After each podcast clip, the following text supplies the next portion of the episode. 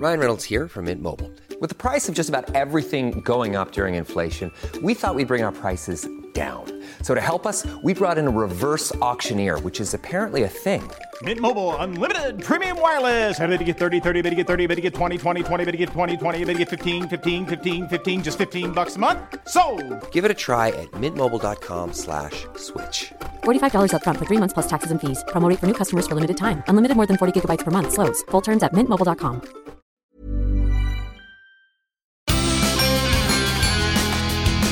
Hola, soy Hanna Fernández, profesional de la comunicación, emprendedora y apasionada del bienestar y del crecimiento personal. Bienvenidos a mi podcast.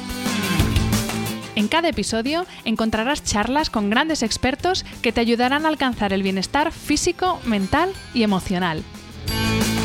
¿Estás listo? Vamos, yo te acompaño. Aquí comienza tu guía para vivir bien.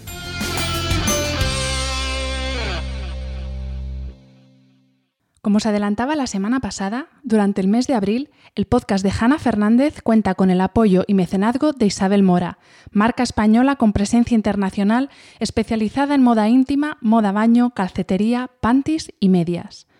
Desde su nacimiento a finales de los 80, los valores que han marcado una trayectoria de más de 30 años de trabajo han sido la cercanía y la diversidad. Valores que se traducen en colecciones para toda la familia, mujer, hombre y niño, incluido recién nacido, compuestas por prendas cómodas que no renuncian al diseño y al estilo, pensadas para hacernos sentir bien. Podéis encontrar sus colecciones en tiendas multimarca y en el corte inglés. Y yo personalmente os invito a que conozcáis la marca y sus propuestas para toda la familia en su página web www.isabelmora.com. Y ahora sí, vamos con el episodio. Hola a todos y bienvenidos a un nuevo episodio del podcast de Hanna Fernández. Hoy vamos a hablar de ejercicio, pero no de la importancia de la actividad física en sí, que yo creo que es algo que ya todos sabemos de sobra, sino de la importancia de una correcta ejecución para que esa actividad física no se convierta en la causa de lesiones y patologías. Técnica y biomecánica, que es de lo que vamos a hablar hoy, de biomecánica, son dos pilares fundamentales para que el movimiento juegue a nuestro favor, protegiendo nuestros huesos, músculos y tendones y no en nuestra contra. Para hablar en profundidad sobre biomecánica aplicada a la práctica deportiva, cuento hoy con Iván Sánchez, titulado en Ciencias de la Actividad Física y el Deporte, titulado por la NSCA y por el ACSM. Es entrenador personal, porque si alguien no sabe qué son estas siglas. Además es director y docente de la escuela Emotion. Es también docente en el curso de entrenador personal de La Salle está especializado en hombro y además está estudiando fisioterapia. Hola Iván, bienvenido y mil gracias por atenderme esta mañana de sábado coronavirus. Hola Hanna, buenos días. Muchísimas gracias por darme la oportunidad de poder participar en tu programa y enhorabuena por este programa que estás haciendo. Pues muchas gracias a ti. Y vamos a empezar por el principio, porque biomecánica es eh, la típica palabra que todo el mundo ha escuchado y escucha con asiduidad, pero que poca gente sabe decir exactamente qué es. Así que si te parece, vamos a empezar diciendo y explicando qué es la biomecánica. Genial, pues bueno, la biomecánica es aquella ciencia que estudia cómo se produce el movimiento humano, es decir, la interacción de todos nuestros músculos y articulaciones. Nuestro cuerpo está eh, formado por muchos sistemas, sistema, sistema respiratorio, sistema endocrino, circulatorio, en concreto, entre todos estos sistemas, el que se encarga del movimiento es el sistema musculoesquelético. Entonces, la biomecánica se encarga de estudiar cómo todos estos elementos que forman el sistema musculoesquelético, es decir, huesos, articulaciones, músculos, fascias, eh, cápsulas articulares, es decir, cómo se interactúan todos ellos para producir el movimiento. De una forma más aplicada al mundo del entrenamiento del deporte, a nosotros como entrenadores, la biomecánica nos sirve para entender qué es lo que sucede en cada ejercicio o en cada propuesta de entrenamiento que nosotros planteamos. Es decir, saber qué músculos se están activando en un ejercicio y saber cómo podemos plantear progresiones y regresiones adaptadas pues, a la capacidad de cada persona y al final pues, poder hacer entrenamientos personalizados y evitar que se produzcan pues, eh, futuras lesiones por estar proponiendo ejercicios mm, que no son bien adaptados por esa, esa persona. Has hablado, eh, eh, con esta explicación que te agradezco que haya sido sencilla, porque a veces cuando los profesionales entráis en terminología muy técnica, pues nos quedamos como estamos, los, que no entendemos. Has hablado, pues eso, de esta coreografía entre distintos sistemas y entre distintos, distintas partes de nuestro organismo. Y has mencionado eh, un elemento que es la fascia, que eh, yo creo que se habla muy poco. De hecho, yo solo oigo hablar de fascia cuando alguien tiene fascitis plantar, yo la he sufrido, pero la fascia es un órgano que está por todo el cuerpo, si no, si no corrígeme si me equivoco, y que también está detrás de problemas de salud como rigidez, problemas musculares, lumbagos. Entonces me gustaría que nos centráramos un poquito primero en qué es la fascia, porque creo que es sumamente importante, y que nos expliques también su papel en la biomecánica. Vamos a empezar por decir qué es la fascia. Vale. Bueno, pues la fascia, digamos que es el gran tejido olvidado del entrenamiento. Para empezarlo a definir, bueno, la fascia es un tipo de tejido que llamamos tejido conectivo conjuntivo, que se encarga de envolver todas estas estructuras que hemos hablado anteriormente, es decir, envuelve todos los músculos, envuelve tendones, huesos, y no solo eso, sino que envuelve también vasos sanguíneos, envuelve órganos, envuelve nervios y se encarga de conectarlos entre, entre sí a todos ellos. Es decir, Gracias a la fascia podemos mantenernos, digamos, de alguna forma en pie, porque se encarga de conectar todos estos elementos que forman el sistema musculoesquelético y que interactúan con los demás sistemas. Entonces, gracias a la, fascia podemos eh, asegurar la correcta función de cada una de estas unidades que componen el cuerpo y que de que estén separadas. ¿Y qué nos puede pasar si nuestra fascia no está, no sé si cómo decirlo, no está sana o está lesionada, como se dice cuando una fascia no está bien?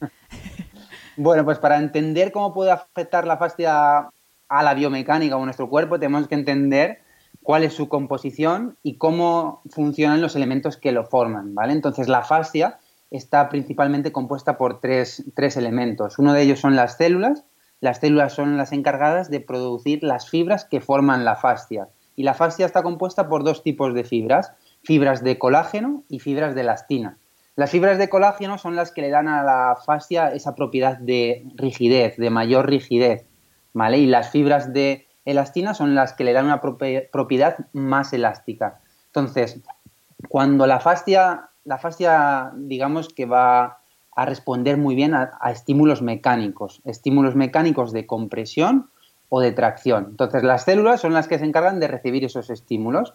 Cuando estas células reciben estímulos muy fuertes de compresión o de tracción, lo que hacen es o generar más, más colágeno, entonces vamos a tener una fascia mucho más rígida, o generar fibras de elastina, es decir, una fascia mucho más flexible. Entonces, imaginaros la fascia como si nosotros tuviéramos una camiseta o un traje de neopreno que recubre todo el cuerpo, que en este caso nos queda muy pequeño. En ese caso la fascia está muy rígida, entonces cuando la fascia está muy rígida eh, va a impedir la correcta contracción de, los músculos y va a contribuir pues, a patrones de contracción muscular alterados y a que esa biomecánica se vea alterada. ¿vale? Aquí me gusta hablar de otro símil que, es imaginarnos que tenemos una camiseta y que, tiene, que está rota por la parte anterior, que tiene un agujero. Entonces, esa camiseta digamos que es nuestra fascia.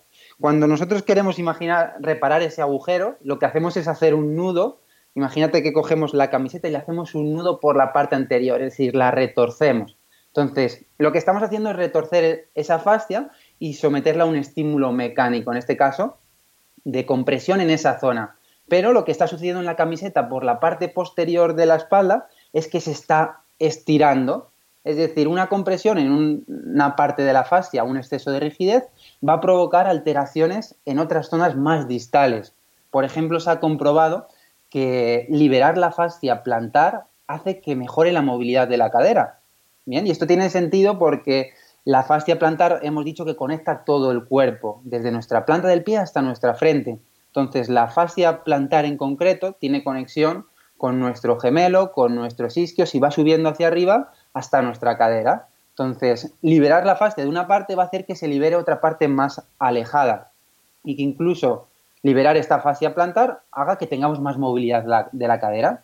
También se ha demostrado lo contrario, es decir, que incluso liberar la fascia de nuestra zona cervical, es decir, la parte occipital de la parte posterior de la cabeza, hace que también tengamos más movilidad en la cadera y en nuestras extremidades inferiores por esa conexión que une toda la fascia de la cadena posterior del, del cuerpo. Entonces, a nivel biomecánico, principalmente nos puede afectar de esta forma, es decir, la rigidez en cualquier parte de nuestro cuerpo va a provocar tensiones en otros elementos más distales, es decir, en zonas más alejadas de nuestro cuerpo, que provocando incluso dolor en zonas en estas zonas más, más alejadas, ¿vale? Por eso es muy importante no olvidar la fascia, intentar abordar el dolor o las problemáticas de una visión más global, intentar saber o, intuir de dónde puede venir el problema, porque muchas veces a lo mejor el problema de nuestra espalda viene del pie o de nuestra zona cervical. Y entonces, Iván, ¿Cómo cuidamos la fascia? Porque, claro, dices, está compuesta fundamentalmente de colágeno y elastina. En este caso, entonces, ¿es adecuado tratar una fascia que no está bien con suplementación o con algún ejercicio concreto, como por ejemplo la, la liberación miofascial? ¿Cómo podemos cuidar la fascia? Pues, como he dicho anteriormente, la fascia responde muy bien a los estímulos mecánicos. Entonces, el mejor estímulo mecánico que tenemos en nuestro cuerpo es el movimiento. Por eso movernos, mantenernos activos, hacer ejercicio es una de las mejores herramientas para mantener una fascia, una fascia sana.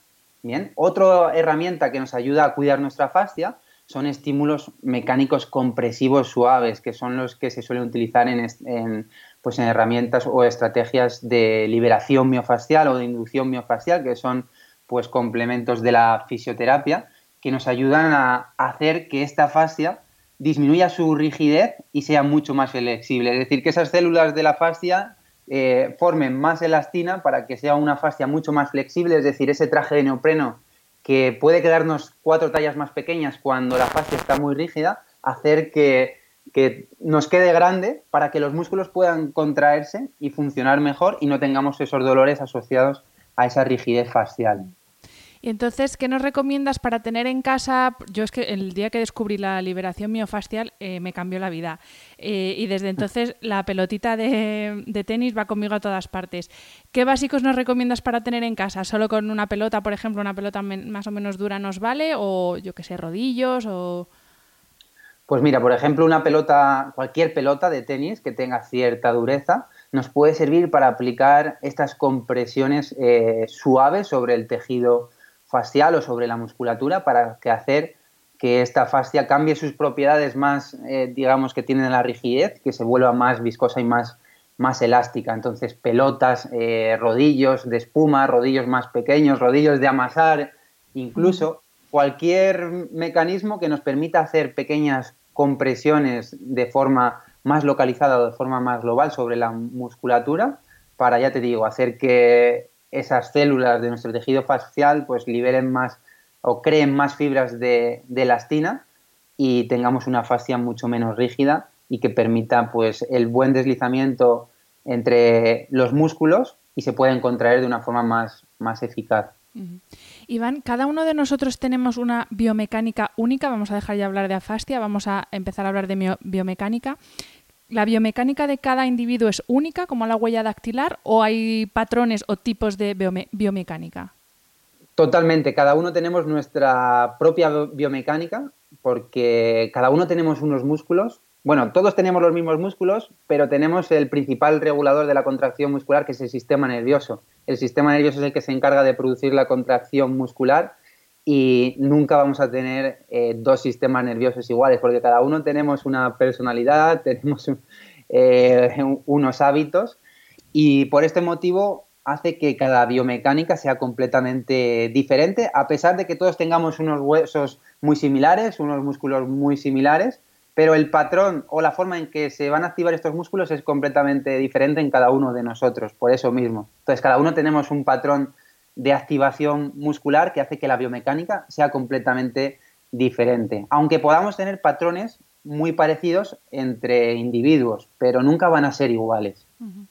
Por lo que he leído, hay distintos abordajes de la biomecánica. Está el enfoque médico, fisioterapéutico, deportivo, postural. ¿Nos puedes explicar, igual, ¿eh? con palabras sencillas, que entendamos todos qué diferencia hay entre los distintos tipos de biomecánica?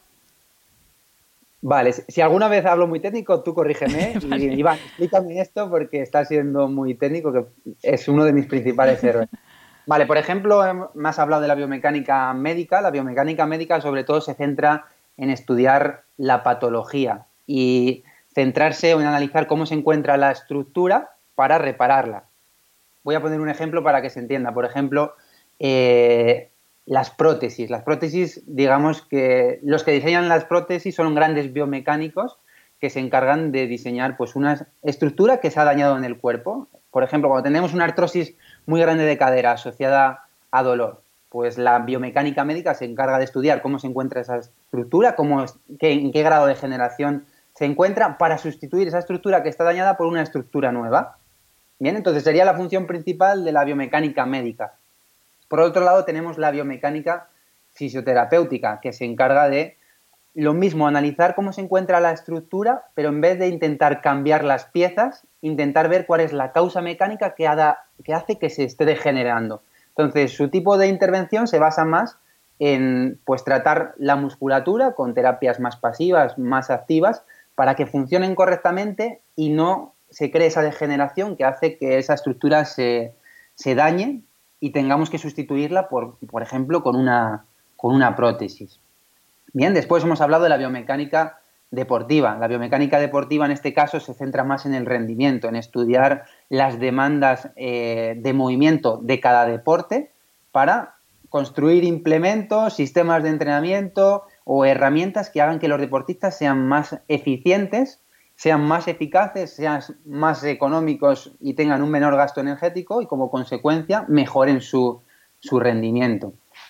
Y por último, hemos hablado también de la biomecánica ocupacional, que como su propio nombre indica, se, se, centra en analizar las demandas de las actividades ocupacionales del día a día, como pueden ser el trabajo. Entonces aquí hablamos mucho más de ergonomía, de buscar aquellas herramientas que nos permitan ser más ergonómicos, por ejemplo, véase eh, sillas ergonómicas que te permiten tener una postura más eficiente, que no te genere un estrés articular mayor y que te pueda provocar dolor, o alfombrillas para el ratón, para el ordenador, para que la muñeca esté en una posición más natural y que no tenga un, un exceso sobreuso porque haya músculos que estén más solicitados, o incluso teclados. Todo este tipo de, de estudios que analizan las actividades del día a día, como puede ser el trabajo, es a lo que se centra eh, la biomecánica ocupacional. No sé si eh, lo he explicado. Perfectamente, súper claro, sí, sí. Súper claro.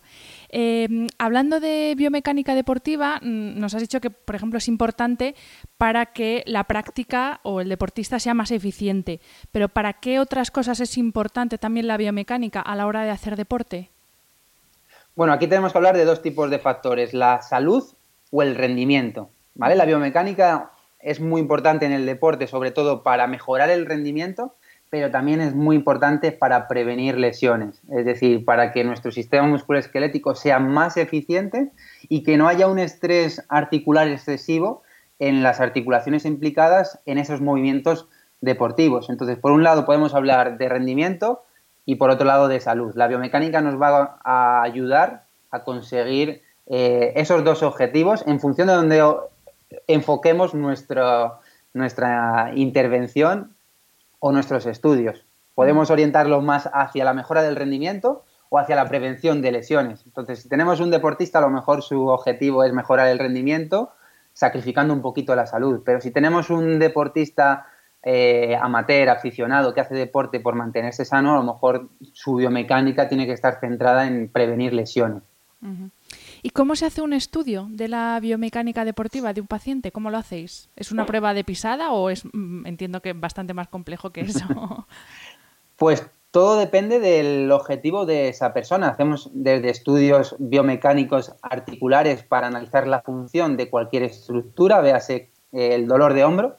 Si tú tienes dolor de hombro, nosotros lo que hacemos analizar es la biomecánica del hombro, es decir, cómo interactúan todos los músculos necesarios para permitir el movimiento y que no haya un estrés articular excesivo que pueda provocar una lesión. Entonces, analizamos cómo se encuentra la musculatura, es decir, entender qué músculos se encuentran más debilitados, que no están haciendo su función y que hacen que otros tengan que estar haciendo el trabajo que no hacen otros músculos y analizar también qué musculatura se encuentra con excesiva rigidez, excesiva fatiga y que alteran también la función de esa estructura o la biomecánica. ¿Y cómo funciona? ¿Cada deporte o, práctica deportiva tiene unos requerimientos biomecánicos concretos o es cada persona la que tiene unos requerimientos biomecánicos concretos, sea cual sea la actividad que practica? Es decir, si eres runner mm. y además boxeas y además haces CrossFit, ¿hay distintas biomecánicas que interactúan mm. ahí o eres tú según tu condición física? Pues eh, ambas. Es decir, cada disciplina deportiva eh, requiere una biomecánica concreta a través de la cual tú vas a ser más eficiente. Por ejemplo, en baloncesto, los jugadores de baloncesto pues son, tienen una biomecánica diferente a los jugadores de fútbol. Son mucho más altos, tienen huesos más largos, músculos más, mucho más largos, porque las demandas del deporte son completamente diferentes. Requieren pues tener buena capacidad para saltar y llegar a canasta. En cambio, un futbolista es diferente. Los futbolistas rápidos y mucho más explosivos necesitan ser más bajitos, tener un centro de gravedad más bajo que les permita tener más capacidad para realizar cambios de dirección y rendir mejor en su deporte. Entonces, cada disciplina va a tener una biomecánica ideal para mejorar su rendimiento y ser más eficiente. Pero después, cada uno de nosotros tenemos una biomecánica que va a ser también más efectiva o menos para cada uno de los deportes. Por eso no todos valemos para ser buenos en todos los deportes. Hay deportistas que por su biomecánica, por su diseño estructural, por, la, por sus huesos, por su movilidad, por su capacidad muscular, son más buenos para unos deportes que, para otros. Entonces mi respuesta es que ambas. Eh, cada deporte requiere una biomecánica específica para rendir mejor y después cada uno de nosotros tenemos una biomecánica que hace que seamos buenos o peores en cada deporte. Em, me gustaría que ahora hablásemos de cómo influye la biomecánica en la salud articular.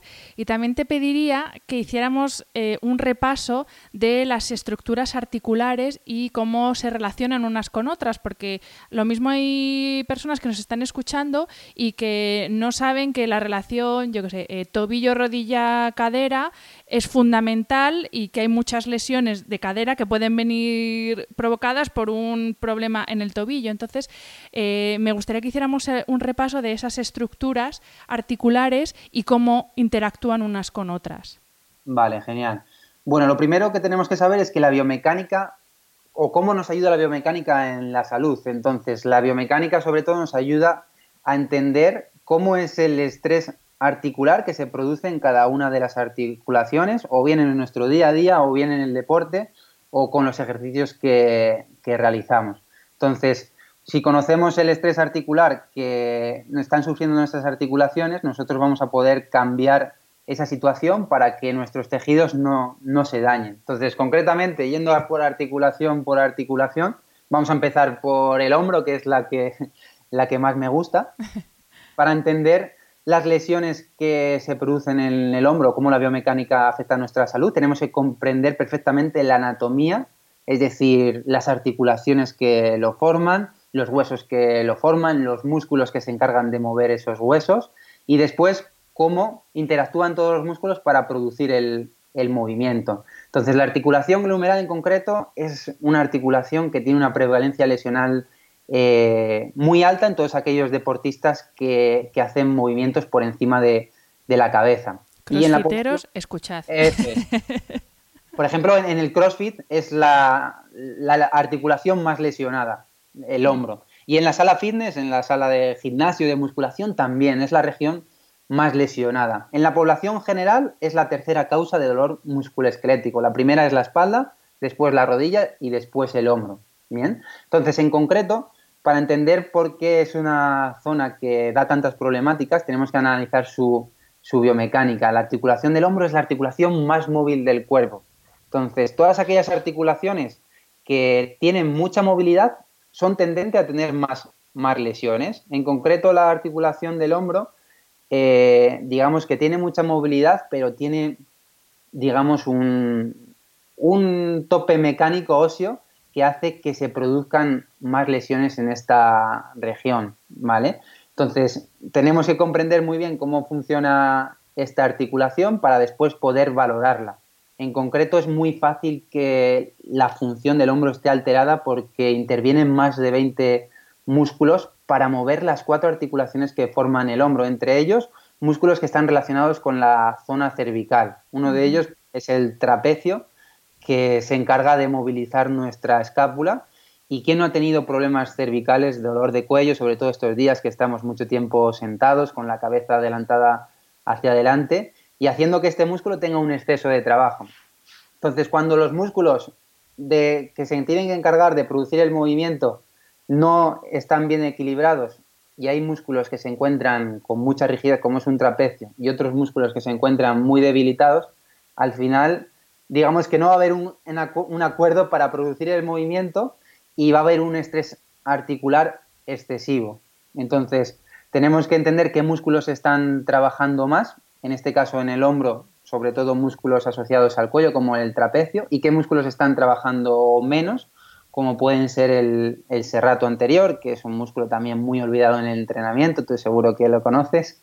Y al final lo que intentamos para mejorar la función es trabajar de forma selectiva sobre esta musculatura que se encuentra debilitada y intentar quitar tensión, pues como en estrategias que hemos hablado anteriormente de liberación miofascial o con la ayuda de la fisioterapia, sobre esta musculatura que se encuentra demasiado rígida. Entonces esto es una, digamos, una ley que se cumple para todo el cuerpo. Lo que hacemos en biomecánica es entender qué músculos tienen más rigidez, qué músculos están más débiles y que como consecuencia están alterando la función de una articulación. En el hombro concretamente, los músculos con más rigidez son el trapecio el trapecio superior y los músculos de la parte anterior de nuestro cuerpo, como puede ser el pectoral, que se encuentran con demasiada rigidez o más acortados por esa postura de ocifótica, donde tenemos más, más chepa o los hombros adelantados por estar al ordenador, por coger el teléfono durante mucho tiempo, la cabeza adelantada. Eso te iba a preguntar, Iván, porque es una postura que yo, claro, ahora que estoy intentando precisamente corregir eso, me fijo mucho cuando en la gente y mm. sí que veo eh, que la postura habitual es una postura, pues para que la gente nos entienda, los que nos escuchan, como con los hombros hacia adelante, como si estuvieras un poco encogiendo y también los hombros levantados y esa no es una postura correcta porque ahí bueno, explícalo tú mejor, hay unos órganos, unos músculos que están acortados y otros que están distendidos, ¿no? Eso es, cuando mantenemos esa postura de hombros adelantados, sobre todo los músculos que están por la parte anterior del, del cuerpo, el pectoral, por ejemplo, se encuentra en una posición de mayor acortamiento. Y no solo los músculos, sino también el tejido facial se encuentra más comprimido. En cambio, los músculos de la parte posterior del cuerpo se encuentran mucho más distendidos, más estirados y el tejido facial se encuentra más traccionado. Entonces, esto va a hacer que se cree un desequilibrio muscular que después a la hora de realizar un movimiento con el brazo pues provoque una alteración del movimiento porque estos músculos no se ponen de, acuerdo. Hay un músculo que genera demasiada tensión, otro músculo que no trabaja porque está débil y al final la consecuencia es crear un mayor estrés articular en el hombro. El simplemente hecho de tener los hombros adelantados y esa postura cifótica hace que nuestro hombro tenga mayor carga compresiva, mayor estrés articular. Por eso trabajar sobre la postura, es decir, mantenernos eh, más rectos, hace que nuestro hombro respire y tenga menos estrés asociado a esa postura, aparte del desequilibrio muscular que nos crea mantener esa postura en el, en el tiempo. Bien, entonces, bueno, dejamos un poquito el hombro, no sé si quieres que concretemos algo más. No, yo creo que sobre todo esta postura que es común, yo creo, a todos los mortales, menos los que son deportistas que trabajan esa musculatura, sí que creo que es uno de los principales problemas que sufrimos todos porque mm. el, no sé, el 80% de nuestro día estamos como dices tú, hacia adelante, con la cabeza hacia abajo, mirando una pantalla. Mm. Totalmente, Siguiente articulación. Ay, perdón, que te he cortado. No, eh, te iba a decir que totalmente, que mantener una postura durante mucho tiempo favorece el desequilibrio muscular. Pero imagínate que nos mantenemos ocho horas porque trabajamos sentados con una mala postura y después vamos al gimnasio y lo que hacemos en el gimnasio es trabajar todavía más esta musculatura que se encuentra en una posición de acortamiento o rigidez y nos olvidamos de trabajar los músculos que se encuentran más debilitados o que mantienen una postura correcta y que se encargan de realizar ese movimiento correcto en cualquier articulación. Entonces, lo que hacemos con nuestro entrenamiento es favorecer más el desequilibrio muscular y hacer que tengamos más posibilidades de que aparezcan lesiones asociadas, pues ya te digo, a ese estrés articular y a la dosis de entrenamiento que nosotros le estamos dando. Por eso es muy importante también que contratemos a gente especialista en ejercicio para que el ejercicio tenga un efecto positivo sobre nuestro cuerpo y no sea lo contrario, es decir, que el ejercicio nos ayude a estar peor o a tener lesiones. Totalmente de acuerdo. Siguiente articulación. ¿Cuál es tu segunda favorita después del hombro? Bueno, pues podemos hablar de la espalda, que es la primera causa de dolor musculoesquelético en la población general y que los datos epidemiológicos nos dicen que una de cada dos personas va a tener dolor de espalda, es decir, el 90% de la población va a tener dolor de espalda a lo largo de, su vida. Es decir, ¿a, quién no nos ha dolido la espalda hoy en día? Entonces, tenemos que entender muy bien cómo funciona nuestra espalda y cuáles son pues, las cargas que va a recibir con nuestro día a día. En concreto, nuestra espalda, pues bueno, está formada por cuatro curvaturas, dos lordosis y dos cifosis. Y la biomecánica nos permite entender cómo afectan pues, las posturas o el entrenamiento a todos los tejidos que forman nuestra, nuestra espalda. ¿Nos explicas primero, Iván, perdona, qué son las dos lordosis, dónde están y las dos cifosis para que todo el mundo que nos escucha lo entienda? Vale, si, habéis visto alguna vez una columna, los huesos de la columna, nuestra espalda tiene cuatro curvaturas. Las lordosis son las curvaturas que en este caso son cóncavas, que tenemos la lordosis cervical y la lordosis lumbar. Y las cifosis son las curvaturas que son convexas. En este caso tenemos la cifosis dorsal, es decir, la chepa, y la cifosis sacra. ¿Vale? Estas curvaturas están diseñadas para que, biomecánicamente, para que nuestra espalda sea capaz de tolerar más carga. Es decir, cuando tenemos estas cuatro curvaturas, nuestra espalda es 10 veces más resistente a que si fuera completamente recta. Por eso el que nos diseñó dijo en la espalda que es la estructura que tiene que soportar todas las cargas del cuerpo, necesitamos darle estas lordosis y cifosis para que sea capaz de soportar más, más cargas. Entonces, biomecánicamente, donde nosotros acumulamos más lesiones por norma general son en las regiones de la, espalda, de la espalda que tienen tendencia a moverse más. A ver si sabes decirme cuáles son. Pues donde tengo yo todos mis problemas, cervicales y lumbares. Eso es, en la zona cervical y en la zona lumbar. Son las zonas que por, por de forma natural tienen tendencia a moverse más. Entonces, todo lo que se mueve más tiene más posibilidades de que sufran dolor o lesiones. Por eso esas zonas que tienen que se mueven más necesitan ser más estables, es decir, tener movimientos mucho más controlados. Y la estabilidad va a depender de la musculatura que se encuentre en esa articulación o en esa región. Entonces tenemos que cuando hacemos una valoración biomecánica nos encargamos de asegurarnos cómo se encuentra esa musculatura que hace que tengamos más estabilidad y que esas articulaciones sufran menos. O como consecuencia, valorar, en este caso, la movilidad de articulaciones que se encuentran al lado. Por ejemplo, hemos dicho que la zona lumbar y dorsal son articulaciones muy móviles, pero que tienen que ser estables para que no se aumente el riesgo de lesión. Nos quedan dos curvaturas, que es la cifosis y el sacro. Estas dos curvaturas son curvaturas que tienen que ser muy móviles, ¿vale? Porque necesitamos que nuestra zona dorsal sea móvil, sobre todo para caminar. La zona dorsal se mueve para rotar y para respirar. Entonces, aquí hay un autor biomecánico que se llama Gricou que lo que nos dice es que cuando una articulación deja de ser móvil, las articulaciones que están al lado tienen que perder su estabilidad para eh, suplir ese déficit de movilidad. Entonces, nosotros lo que hacemos es valorar cada una de las partes del cuerpo y ver si cumplen esta regla, porque nuestro cuerpo está diseñado para que a una articulación móvil le siga una estable. Bien, es decir, imagínate un tirachinas. Un tirachinas tiene una parte estable que es la madera y una parte móvil que es la que estiramos. Si la parte que estiramos cuando vamos a lanzar un objeto no tiene un punto fijo estable, no vamos a poder eh, lanzar ese objeto. Pues en el movimiento sucede lo mismo. Necesitamos zonas estables y zonas móviles. En concreto en la espalda, las dos lordosis que tenemos, la cervical y la lumbar, son zonas muy móviles pero que tienen que ser estables. En cambio, la zona dorsal es una zona que eh, tiene menos movilidad pero que necesita ser muy móvil para que esa zona que es muy móvil, si pierde la movilidad no afecte a la zona lumbar y a la zona cervical. En concreto, nuestra zona esto, dorsal es una zona tendente a perder la movilidad, es decir, con el paso de los años vamos ganando más curvatura o lo que se conoce como chepa.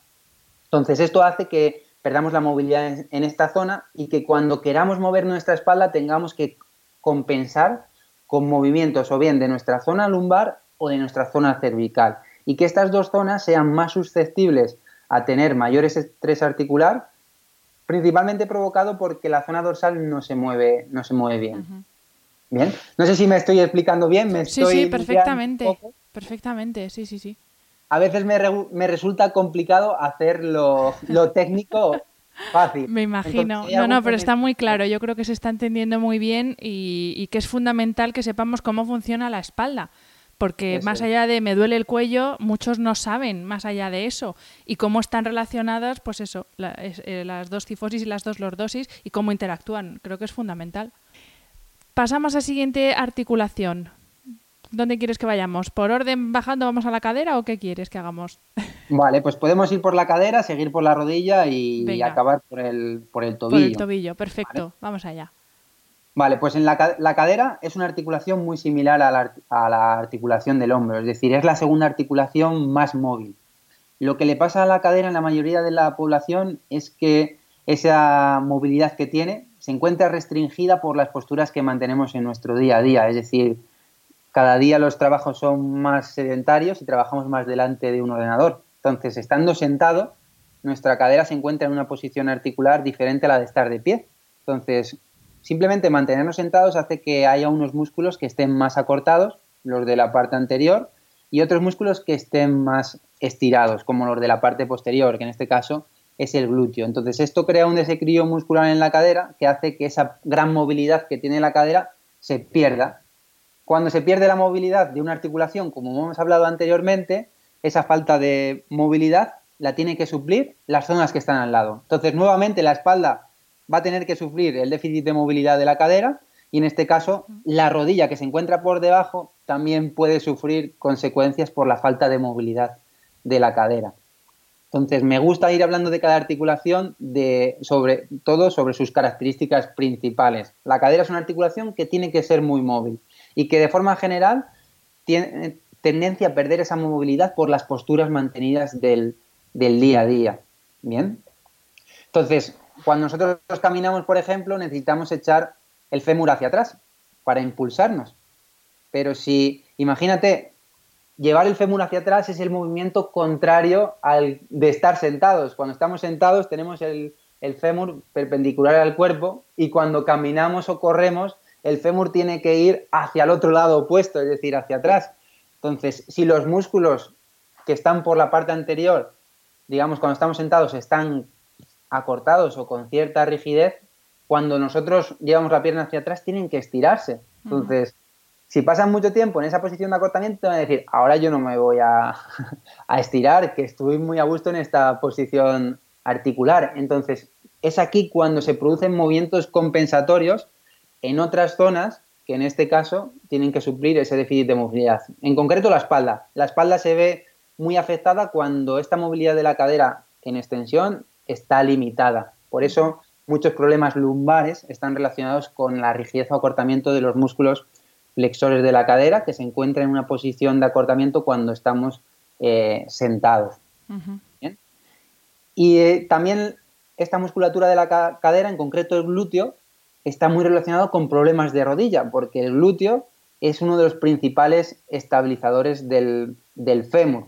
Entonces, si hablamos de la rodilla, la rodilla la van a formar la unión del fémur con la tibia, ¿vale? Entonces, lo que suceda en la rodilla va a depender de lo que pasa en la cadera, porque la cadera controla el fémur, y de lo que pasa en el pie, porque el pie controla la tibia. Entonces, cuando tenemos problemáticas en la rodilla, tenemos que valorar muy bien no solo la rodilla, que es donde va a estar el dolor o el problema, sino de las articulaciones que influyen directamente sobre la biomecánica de la rodilla, que son la cadera en este caso y el pie. Entonces, la cadera, cuando hay una musculatura de la cadera, por ejemplo el glúteo, que está muy débil, que es lo normal en la mayoría de la población, ¿vale? Los glúteos son unos músculos muy importantes a nivel postural, no solo a nivel estético también, pero sobre todo a nivel, a nivel postural. Y sentados no trabajan, ¿verdad? No. Y sentados, pues imagínate cómo están los pobres hombres ahí aplastados y estirados. Entonces es normal que estén débiles en la mayoría de la población. Por eso el trabajo de glúteo va a estar presente en problemas de espalda, en problemas de rodilla, en problemas de pie, porque cuando hay un movimiento de la cadera, ese movimiento de la cadera va a repercutir sobre la rodilla y sobre el pie, porque hay una conexión en cadena de todas esas estructuras y de todos esos huesos. ¿Vale? Entonces, la rodilla, digamos que es como si nosotros ahora estamos aquí en casa y tenemos unos vecinos arriba que están de fiesta, son los de la cadera, y los vecinos que están abajo también están de fiesta, que son los del pie. Cuando los de abajo están de fiesta, nos afecta, nos molesta.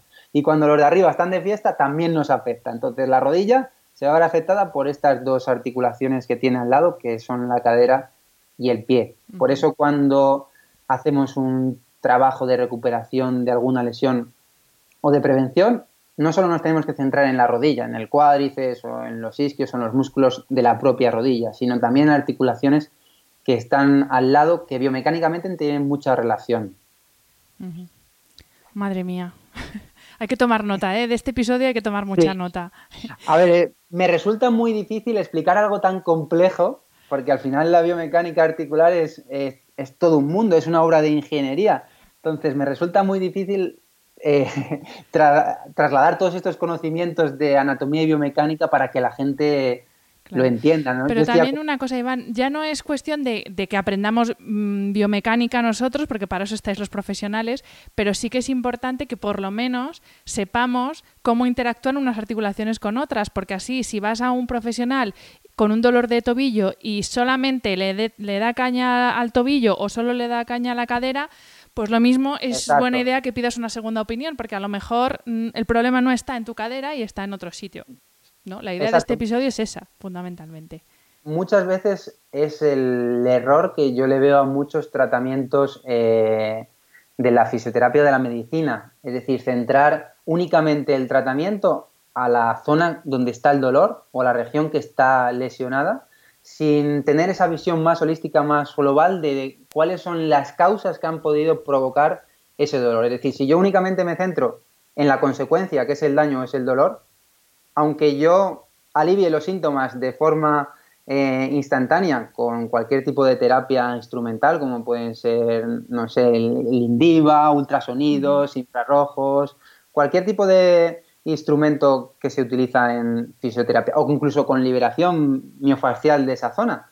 Si yo no me centro en cuál ha sido la posible causa, que también es muy difícil de saber cuál ha sido realmente la causa, pero sobre todo intentar tener esa visión o esa perspectiva de intentar saber por qué se ha dañado ese, ese tejido, por qué existe ese dolor, estamos teniendo un tratamiento incompleto. Al final voy a aliviar los síntomas, pero a la semana siguiente voy a volver a tener dolor porque la causa sigue existiendo. Entonces, para cualquier tratamiento sobre el dolor o sobre el daño de un tejido, tenemos que intentar, cualquier especialista de, la salud, intentar ver o analizar cuál ha sido la causa, para que ese dolor o ese daño no aparezca y se reproduzca en el, en el tiempo.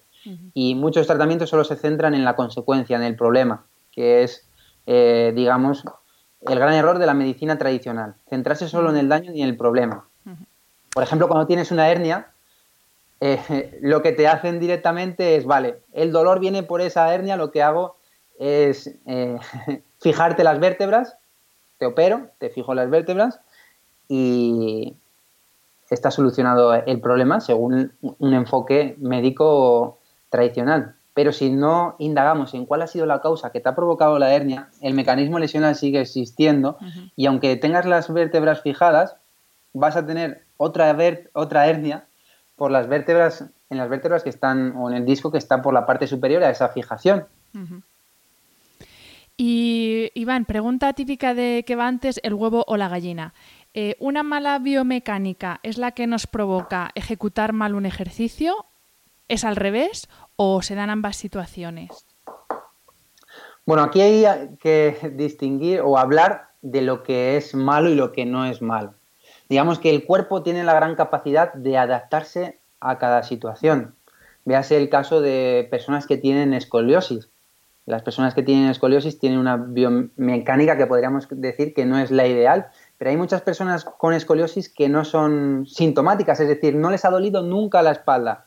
Y esto es porque nuestro cuerpo tiene la gran capacidad de adaptar, es decir, de adaptar la biomecánica a la situación real de la carga que está recibiendo nuestro cuerpo. Entonces, no hay, por decirlo de alguna forma, no hay malas ejecuciones. Es decir, hay ejercicios que con el movimiento que nosotros generamos crean más estrés articular o menos estrés articular. Pero mayor estrés articular no quiere decir que eso sea malo que sea malo y que vaya a lesionarte depende de otros muchos factores, como pueden ser la carga, la fatiga, eh, la intensidad a la que estás trabajando y otros factores psicológicos o sociales que hacen que el dolor aparezca. ¿vale? Entonces, hablar de ejercicios malos o buenos eh, no me parece correcto porque no hay ejercicios malos. ¿vale? Hay ejercicios ejecutados de una determinada forma, con una biomecánica concreta, pero no quiere decir que eso sea malo. Que sea malo ya va a depender de otros muchos factores. Vale. Y saliéndonos un poco de lo que es el ejercicio, ¿qué factores externos al ejercicio, y aquí me refiero más a la higiene postural, afectan a nuestra biomecánica? Y me gustaría que nos hablaras de cuando andamos, cuando dormimos, cuando trabajamos, cuando nos sentamos y cruzamos las piernas. Háblanos de cómo influye la higiene postural en nuestra biomecánica. Vale. Una de ellas es la, postura que me has hablado, es decir, todas aquellas posturas que se mantienen en el tiempo de forma prolongada son, afectan directamente a esa biomecánica. Entre ellos puede estar, pues, cruzar las piernas, como me has dicho. Tener las piernas cruzadas no es malo. El problema es cuando tenemos un hábito de cruzar las piernas. Es decir, repetimos ese mecanismo, pues, constantemente en el tiempo. Entonces, esto va a crear unas adaptaciones estructurales que hace que unos músculos se encuentren más estirados, más debilitados y otros más rígidos, como pasaba en el hombro, pero ahora en la cadera. Entonces, si un músculo está mucho tiempo estirado, ese estiramiento va a tender a que ese músculo se debilite. Entonces, cuando un músculo se debilita, va a dejar de hacer su función y va a afectar a, la biomecánica de, por ejemplo, el miembro inferior. Entonces, todas aquellas posturas que nosotros mantenemos en el tiempo pueden repercutir a largo plazo en la, en la biomecánica. Véase, eh, llevar siempre el bolso en el mismo lado, o coger la bolsa de la compra siempre del mismo lado, o estar, tener el hábito de leer tumbado en el sofá con una posición cervical mala. Entonces, todas aquellas posturas que mantenemos en el tiempo, eh, a largo plazo tienen más probabilidades de afectar sobre la a la biomecánica. Luego, que ese, ese efecto sobre la biomecánica sea bueno o malo, va a depender de cada persona. Hay personas que se tiran toda la vida haciendo una ejecución que podemos considerar incorrecta, o toda la vida con las piernas cruzadas y nunca han tenido dolor. Entonces, tienen una biomecánica concreta afectada por su postura, pero que aparezca dolor va a depender de otros muchos factores. El dolor siempre hay que abordarlo de forma multifactorial. Es decir, hay factores psicológicos, factores eh, sociales que favorecen la presencia del dolor. Tú puedes tener un músculo muy débil o un músculo incluso roto y que no te duela. Puedes tener artrosis y que no te duela. Puedes tener una hernia y que no te duela. Pero que en un determinado momento, por, por situaciones sociales o psicológicas donde tu sistema nervioso entra en un estado de, alarma, aparezca el dolor. Entonces, evidentemente, las posturas mantenidas van a afectar a la biomecánica, pero esa repercusión sobre la biomecánica después puede generar problemas, dolores o no. Eso va a depender de la capacidad de adaptación de cada uno de nuestros cuerpos a esa situación. Y también va a depender, supongo, de lo sano entre comillas, que esté, por ejemplo, ese músculo. Es decir, si es un músculo poco trabajado, una persona que no hace deporte, pues claro, a la mínima, pues ya, problemón, entiendo, ¿no? Exacto. Si no hemos hecho deporte en la vida, pues nuestro cuerpo va a estar menos preparado para adaptarse a contextos de mayor estrés articular. Entonces tenemos más probabilidades de que aparezca dolor. Por eso estar fuertes es sinónimo de que nuestras articulaciones sean más, más estables y estén más protegidas. Entonces, estar más fuertes supone que nuestro organismo está más preparado para que se pueda adaptar a situaciones biomecánicas adversas. Entonces, por eso el ejercicio es eh, muy recomendado para cualquier tipo de dolencia, problemática del sistema musculoesquelético. Iván, volviendo a la actividad física, te voy a decir ahora cinco eh, deportes barra actividades para que nos digas brevemente eh, de qué tenemos que estar pendientes o cuáles son las articulaciones o las cadenas musculoesqueléticas que más tenemos que cuidar con estas prácticas deportivas. Alguno ya nos has dicho algo, pero bueno, por tenerlo todo en una misma respuesta. El primero, CrossFit. Vale. El CrossFit, como he dicho anteriormente, la región más lesionada es el hombro. Entonces, para disminuir este, este ratio lesional o estos datos epidemiológicos, sobre todo, tenemos que intentar preparar a la estructura para soportar las demandas de este deporte.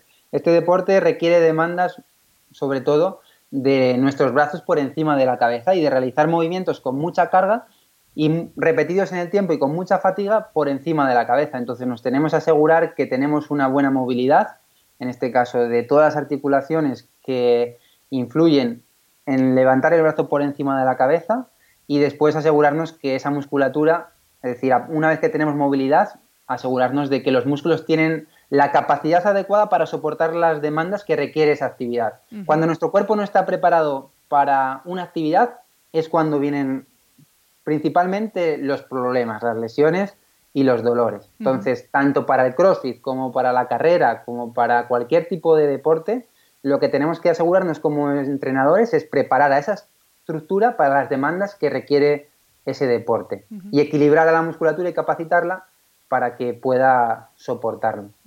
En el caso de los corredores. Bueno, pues en los corredores la principal demanda viene en el tren inferior, porque es la que tiene que propulsar a nuestro cuerpo para avanzar. Entonces, la mayoría de las lesiones se van a producir o bien en el pie, en la rodilla o en la cadera. Como te he dicho, las principales eh, articulaciones dentro de estas tres, la más, eh, la más la que más se ve implicada en estas lesiones es la, rodilla. Después el pie también tiene una prevalencia muy alta, sobre todo en corredores, en lesiones de tipo fascitis, empatías del tendón de, Aquiles, esguinces de, tobillos, pero la, rodilla es la que más problemas suele, suele dar. Entonces, digo lo mismo que para el hombro. Como entrenadores o, o como usuarios o corredores, tenemos que intentar preparar a la estructura para que soporte la carga que va a demandar ese tipo de, ejercicio. Y un corredor, pues sería ideal que no solo se centrara en correr, sino también en hacer un entrenamiento de fuerza para preparar al tren inferior para soportar la carga de la carrera. Y después tener una planificación adecuada para que la carga que soporta ese, ese tren inferior sea de forma progresiva y gradual y no haya un exceso de carga. Cuando la carga que reciben nuestras articulaciones es mayor a la que pueden tolerar, es cuando se generan los, los problemas. Entonces, soportar la carga va a depender de que tengamos una buena musculatura y de que no hagamos locuras entrenando. Es decir, el típico corredor o la típica persona que dice, oh, este fin de semana hay la carrera de la mujer y no ha corrido nunca, pues esa carrera de 10 kilómetros va a ser un estímulo al cual su cuerpo no está acostumbrado. Es decir, su cuerpo no está preparado para tolerar ese estímulo. Entonces tiene muchas probabilidades de que sufra pues una sobrecarga o un sobreuso en cualquiera de las articulaciones que se demandan en la, en la carrera. Por eso el entrenamiento y una correcta planificación es lo ideal para prevenir lesiones. Otro deporte por el que te quería preguntar, que se, está como teniendo ahora otro, un poco un resurgir por muchas cadenas de, de gimnasios que lo, bueno, que son que solamente hacen boxeo. Eh, me gustaría que nos hablaras del boxeo, porque bueno, yo lo he practicado muchos años, kickboxing más que boxeo. Conozco las lesiones que provoca, pero yo creo que la gente se lanza un poco a lo loco a golpear un saco y no tienen en cuenta, eh, pues eso, cómo interviene o ese impacto que tú haces con los nudillos, cómo repercute en, en todo el brazo hasta el cuello. Pues como tú bien dices, eh, simplemente el hecho de boxear y golpear una estructura pues con cierta rigidez provoca un impacto sobre esas articulaciones. Entonces, eh, volvemos a lo mismo, si tus articulaciones no están preparadas para soportar ese impacto, pues al final van a provocar pues mayor estrés que pueda provocar dolor. Pero en concretamente el bolseo es un deporte explosivo donde se realizan movimientos de alta velocidad y hacer movimientos de alta velocidad implica hacer movimientos más intensos. Entonces, todavía necesitamos aún más tener las estructuras bien preparadas porque estamos realizando, en este caso, un tipo de actividad que requiere una intensidad muy, muy alta y sobre todo no es solo la intensidad, sino tolerar los impactos que reciben nuestras articulaciones cuando golpeamos o a una persona o, a un saco. Por eso es, es, importante estar preparados también para cada actividad. Y si estamos, imagínate,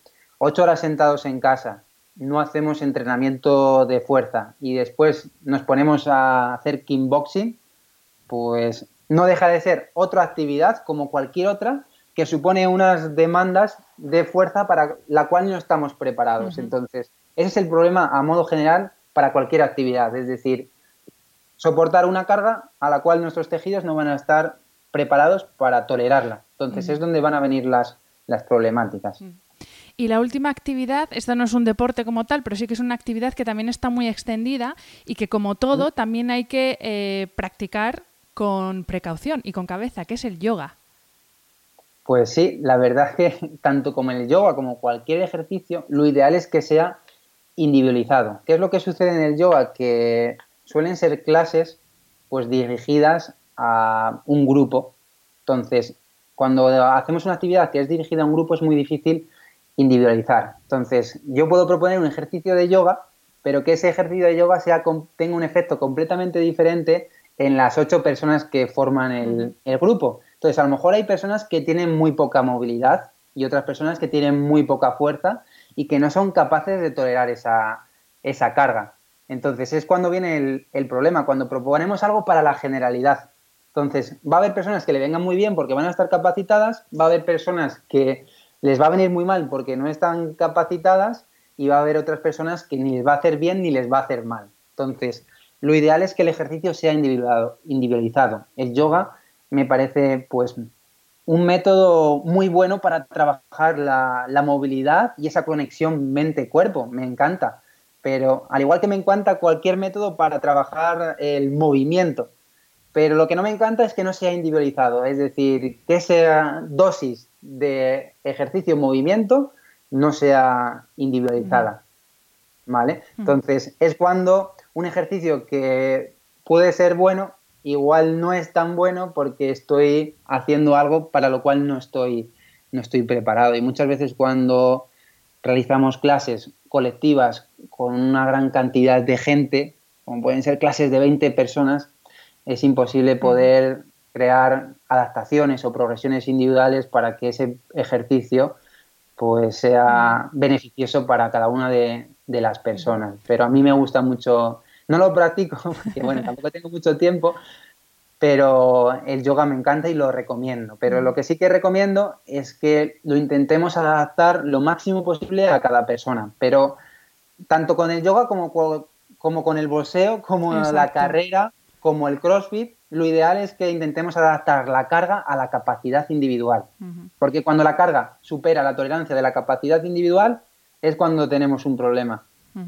Exacto. esto no, no, quiere decir que haya que dejar de hacer actividades colectivas por el mero hecho de que un entrenador o un profesor no puede estar pendiente de 20 personas. Al contrario, invierte en un profesional que te enseñe cómo es tu biomecánica, dónde tienes ahí tus puntos débiles y así podrás hacer desde zumba, body pump, a boxeo o lo que te guste hacer, pero con seguridad, ¿verdad? Exacto. Digamos que los entrenadores somos como los los mecánicos, es decir, nos encargamos de preparar tu estructura para que tolere las demandas de tu día a día. Si tu día a día haces clases de yoga, clases de spinning, clases de CrossFit, pues nosotros te vamos a ayudar a que estés preparado para esa, para esa actividad. Pero yo siempre recomiendo que te muevas, es decir, prefiero que te duela la espalda porque haces yoga, porque haces CrossFit o porque haces boxeo, a que te duela porque estás todo el día tumbado en el, en el sofá. Entonces, mi recomendación siempre es que te muevas. Después, si surgen problemas, ya me tendrás que llamar para que te ayude. Pero prefiero que te duela algo porque te mueves a que te empiece a doler porque no te mueves. Iván, para entrar en la recta final de la entrevista, eh, me gustaría que hablásemos de eh, la edad porque no sé si el paso del tiempo, igual que eh, bueno, con el paso de los años, pues nuestro tejido óseo se ve afectado, el tejido articular, el muscular, también afecta el paso del tiempo, entiendo, a nuestra biomecánica, porque bueno, eh, es lo más habitual ver a las personas mayores con la chepilla. Entonces, eh, sí que me gustaría que nos hablases un poco de cómo afecta la edad sobre todo a partir de los 40, ¿no? que es cuando parece que empieza ya a caerse todo, eh, mm. cómo afecta y también que hiciéramos una mención especial al tema de mujeres en eh, el periodo de menopausia. Vale. Pues bueno, la, la edad puede ser un factor que nos perjudique o que nos beneficie. Todo depende de cómo nosotros tratemos a nuestro cuerpo durante el paso de los años. Porque aquí, pues bueno, tenemos muchos ejemplos de gente que podemos ver en la televisión que tienen 60 años y decimos, joder, pero ¿cómo hacen para tener ese, ese cuerpo? Entonces, la forma en que nosotros tratemos a nuestras articulaciones, a nuestro cuerpo, con el paso de los años, va a hacer que tengamos un estado articular, una biomecánica concreta o un bienestar eh, musculoesquelético concreto, ¿vale? Todo afectado por cómo hemos tratado nosotros a nuestro cuerpo durante todos esos, esos años. Pero sí que es verdad que la edad hace que todo nuestro sistema musculoesquelético vaya degenerándose, pero de forma natural. Es decir, es una degeneración de forma natural. Lo que pasa es que la degeneración se puede ver acelerada o mermada y frenada por cómo nosotros eh, vamos a tratar a nuestras articulaciones. De hecho, en concreto, en la zona dorsal que me decías que la gente mayor cada vez tiene más chepa, pues que tener, tener más chepa es algo normal, que vamos a sufrir todos con el paso del tiempo, pero lo que sí que se ha demostrado es que el ejercicio, sobre todo específico para la zona dorsal, puede frenar ese avance inherente a la edad, es decir, puede frenar el avance de la, de la chepa. Y no solo eso, sino que puede revertir incluso esa, esa chepa. Es decir, ahora mismo me preguntas, Iván, yo tengo chepa, ¿puedo mejorarla? Pues la evidencia nos dice que con ejercicio específico podemos incluso ganar ciertos grados o evitar que vaya más. De hecho, la curvatura dorsal aumenta una media de 5 grados cada década. Entonces, conseguir frenar ese avance ya es un objetivo o un reto que va a ser fundamental para cualquier, para cualquier persona. Y el ejercicio nos va a permitir eso, frenar pues, los procesos inherentes a la edad y sobre todo asegurar un bienestar y una calidad de vida mejor para llegar a la edad adulta en las mejores condiciones posibles. Qué optimista la edad adulta. bueno, a, edad adulta... Para ser adulto con 80 años, me encanta. Exacto, ese es el objetivo, ser adultos con 80 años, ese es el objetivo, o incluso ser jóvenes. Desde Sentirnos jóvenes porque nuestro cuerpo está, está joven dentro de las circunstancias y del, del contexto. Y en el caso de eso, te iba a decir, el caso de las mujeres en el periodo de la menopausia. Pues mira, la menopausia es algo inevitable que vais a sufrir todas las, las mujeres y el problema que vais a tener es que la menopausia pues, va a provocar ciertos cambios hormonales en vuestro cuerpo asociados a determinados síntomas. Vais a tener pues esos sofocos, dolores de cabeza, muchas veces asociados a ansiedad, porque esa disminución o esos cambios hormonales, sobre todo afectan a las hormonas como la progesterona y los estrógenos y esto incluso también hace que la grasa se acumule también de forma excesiva. Entonces, todos estos síntomas asociados a, en este caso, la menopausa, son los principales problemas que tiene la, mujer, es decir, los síntomas. Pero el ejercicio es una de las grandes eh, herramientas o recursos que nos va a poder permitir disminuir estos síntomas y poder más manejarlos de una forma más optimista y que podamos superar esta etapa con mayor bienestar y calidad. Por eso el ejercicio también es muy recomendado en esta parte de la, de la vida, donde sufrimos esos cambios en el, bueno, sufrís esos cambios en el, en el cuerpo y que os puede afectar de forma negativa si no lo afrontamos pues con una determinada situación. Por eso el ejercicio es muy recomendable en esta etapa, sobre todo un ejercicio también, como siempre digo, adaptado a la persona. Es decir, no es el mismo ejercicio que vas a tener que hacer tú que el que va a tener que hacer mi madre, porque sois personas completamente diferentes y cada una de vosotros va a tener una capacidad concreta, muscular o articular. Entonces el ejercicio también es muy importante que sea adaptado, ¿vale? Para sobre todo contrarrestar estos síntomas que son los que nos crean las mayores problemáticas, porque como sabemos el ejercicio también provoca esa liberación de hormonas o de endorfinas que nos ayudan pues, a disminuir ese estado de ansiedad o depresión que nos pueden provocar todos estos eh, síntomas asociados a la, a la menopausa. ¿Y sí o sí trabajo de fuerza para la salud de nuestros huesos? Fundamental, fundamental porque el trabajo de fuerza ha demostrado que aumenta eh, la densidad mineral ósea, es decir, hace que nuestros huesos sean más fuertes. De hecho, de hecho el año pasado se hizo un estudio con, con mujeres en el que se aplicó ejercicio de alto impacto con una pierna, ¿vale? Para ver la diferencia que había en la masa ósea de la pierna que se trabajaba durante seis meses y la otra pierna. En mujeres de entre 55 y 70 años. Y lo que se vio es que a los seis meses la pierna que se había trabajado ese tipo de ejercicio, es decir, saltos a una pierna, había mejorado su masa ósea, su densidad mineral ósea. Por eso es muy importante que hagamos entrenamientos de fuerza y sobre todo si tenemos problemáticas o osteoporosis o algún problema asociado a nuestros huesos, pues contactemos con un especialista que nos pueda programar un programa de ejercicios adaptados a esa persona de forma progresiva para evitar la caída de la masa ósea y poder incluso mejorarla a, determinada edad. Pues Iván, con, esto me quedo. Se me han quedado muchas preguntas por hacerte, la verdad. Vamos a tener que hacer otro episodio porque me he ido saltando preguntas, eh, pero bueno, eh, ya, ya pues grabaremos. Podríamos estar aquí. Desde luego, a mí que me encanta y a ti que te encanta más todavía. Sobre, ejercicio. Todo el confinamiento podríamos estar hablando sobre ejercicio.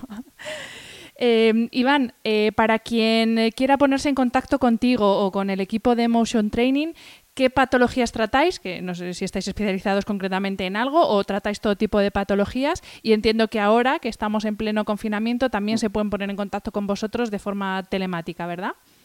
Sí, nosotros en Emotion somos ocho, especialistas, ¿vale? Cada uno estamos centrados en un ámbito, yo estoy más especializado en el hombro y en el, y en el raquis dorsal y cervical, pero mis compañeros están especializados cada un ámbito. Tenemos un especialista de adulto mayor, eh, especialistas en corredores, especialistas en cadera, en rodilla y después también tenemos, tenemos fisios. Entonces, nosotros tenemos una, página web que es emotiontraining.com y más en concreto, a mí pues me podéis seguir por Instagram, mi Instagram es ivansp6, ¿vale? Donde podéis contactar conmigo para cualquier tipo de problemática, cualquier duda y os recomiendo que sigáis a Iván porque eh, cada una de las publicaciones que sube es alucinante de lo, cómo lo explica, de cómo lo documenta. O sea que os recomiendo, si practica, bueno, practicáis deporte o no, os recomiendo que lo sigáis y que leáis todo lo que sube porque, porque es alucinante. Muchas gracias. La verdad que lo que subo es un contenido muy técnico porque también tenemos una escuela de formación, entonces muchas de las publicaciones van orientadas para entrenadores, por eso a mucha gente le resultará complicado seguir pues las publicaciones, pero bueno, nunca está de más eh, poder aprender de cualquier ámbito. Pues muchísimas gracias, Iván. Te agradezco un montón este rato que has pasado con nosotros. Te agradezco un montón todo el trabajo que haces y lo dicho, que espero que vuelvas a este podcast. Muchísimas gracias a ti, Hanna, y enhorabuena por el programa porque es fantástico y yo creo que va a poder ayudar a muchas personas a solucionar sus dudas, problemáticas o inquietudes. O sea que te animo a que sigas adelante y enhorabuena una vez más y muchísimas gracias. Pues nos despedimos por hoy. Muchas gracias como siempre a los que estáis al otro lado del micro y nos escuchamos la semana que viene. Un abrazo. Si te ha gustado el episodio, déjame una reseña en Apple Podcast o en cualquiera de las plataformas donde se emite. Me ayuda mucho conocer tu opinión y tus sugerencias para este programa. También puedes escribirme a través de mi página web hanafernandez.es, donde encontrarás las notas sobre cada episodio y recursos adicionales, y a través de mi cuenta de Instagram hanaecr. Y si quieres apoyar económicamente este proyecto, puedes hacerlo a través del link paypal.me barra podcasthana. Mil gracias por estar al otro lado y hasta la semana que viene.